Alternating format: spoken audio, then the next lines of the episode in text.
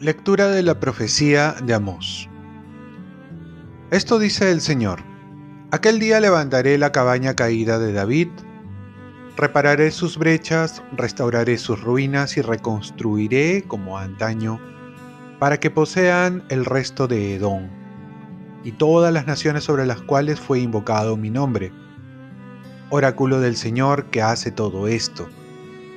Vienen días, oráculo del Señor, cuando se encontrarán el que ara con el que ciega, el que pisa la uva con quien esparce la semilla.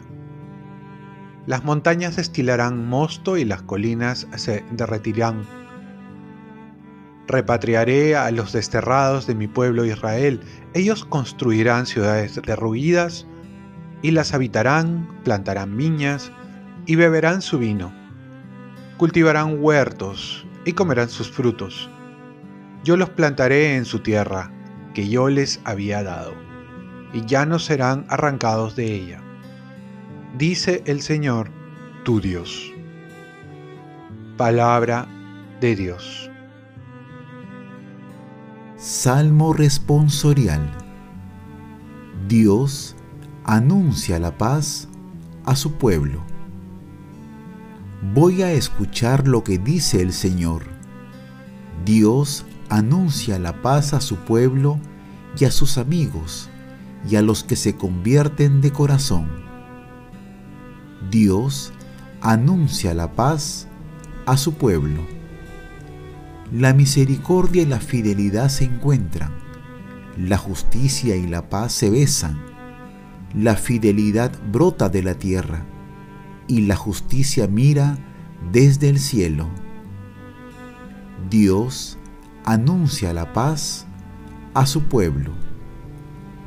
El Señor nos dará la lluvia y nuestra tierra dará su fruto.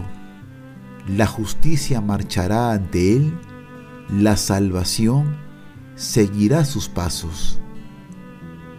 Dios anuncia la paz a su pueblo.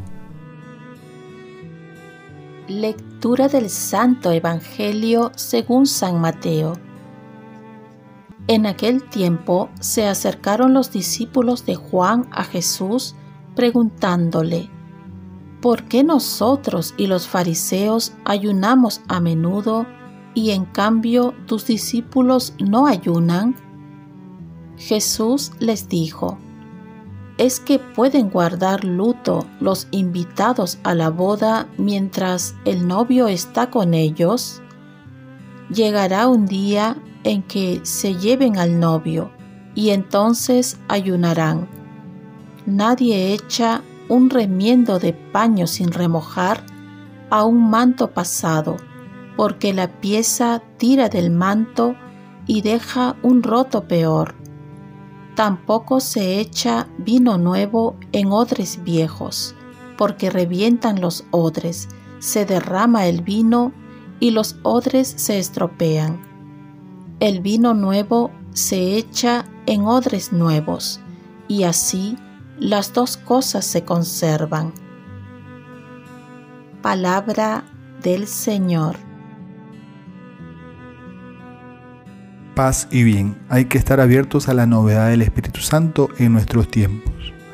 Jesús no se opone al ayuno, sus discípulos ayunarán, pero el tiempo presente no es tiempo de ayuno. Jesús distingue dos tiempos, el tiempo de la presencia del novio, que es un tiempo de fiesta para celebrarlo, el segundo tiempo que comenzará el día de su partida. Jesús invita a sus discípulos a disfrutar de su presencia. Ellos son los amigos del novio. Y nosotros también disfrutemos de la presencia del Señor que se manifiesta de muchas maneras. Es un tiempo de gracia. Jesús declara la necesidad de acoger su doctrina con un espíritu nuevo, joven, con deseos de renovación, pues de la misma manera que la fuerza de la fermentación del vino nuevo hace estallar los recipientes ya envejecidos, así también el mensaje rompe todo conformismo, rutina, anquilosamiento. Solamente las personas y las comunidades que están dispuestas a romper de forma decidida la vieja mentalidad, podrán disfrutar de la novedad gozosa que aporta Jesús. El Papa ha una frase que suele escucharse muchas veces en las comunidades, en los grupos. Siempre ha sido así, dando a entender que esto es una traba, un ancla que no deja dar paso a la novedad que nos trae el Espíritu Santo. La iglesia se renovará cuando encuentre corazones abiertos, con aperturas nuevas ideas, nuevas maneras de evangelizar, nuevos carismas, nuevas comunidades que demandan el cambios para estos tiempos que estamos viviendo. No seguir repitiendo las mismas dinámicas de hace muchos años. Es verdad que hay que tomar en cuenta lo bueno, pero también lo nuevo. Oremos. Virgen María, ayúdame a disfrutar de la presencia de Jesús en mi vida y que ello me lleve a tener la apertura del Espíritu de Dios que sopla donde quiere y como quiere. Ofrezcamos nuestro día. Dios Padre nuestro, yo te ofrezco toda mi jornada en unión con el corazón de tu Hijo Jesucristo, que sigue ofreciéndose a ti en la Eucaristía para la salvación del mundo. Que el Espíritu Santo sea mi guía y mi fuerza en este día para ser testigo de tu amor. Con María, la Madre del Señor y de la Iglesia, te pido por las intenciones del Papa. Con San José Obrero te encomiendo mi trabajo y mis actividades de hoy, para que se haga en mí tu voluntad.